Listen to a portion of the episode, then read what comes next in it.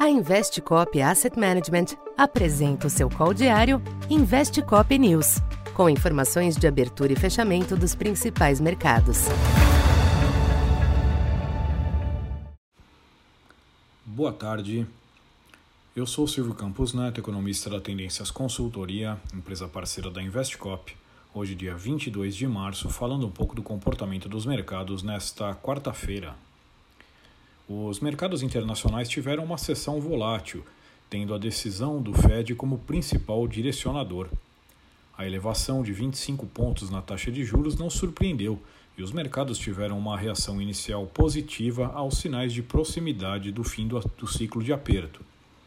No entanto, algumas declarações posteriores de Jerome Powell pesaram como a indicação de que os juros ainda podem subir acima do previsto e que os dirigentes ainda não veem corte da taxa neste ano. Por fim, a afirmação da secretária do Tesouro Janet Yellen, que esfriou as apostas de elevação imediata do limite para garantia de depósitos, também pesou. Com isso, os índices das bolsas em Nova York deixaram para trás os bons ganhos após a decisão do Fed para fechar o dia com perdas superiores a 1%.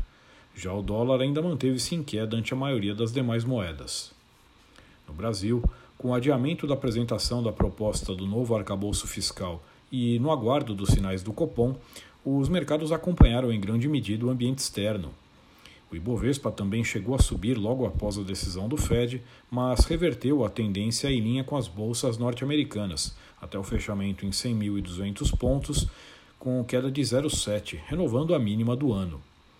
O câmbio passou a manhã em alta quando se aproximou do pico de 5,28, mas virou com a queda global do dólar diante dos sinais do Fed, fechando em 5,23, leve queda de 0,17. Já os DIs médios e longos oscilaram em baixa, ajudados pelo recuo dos yields externos.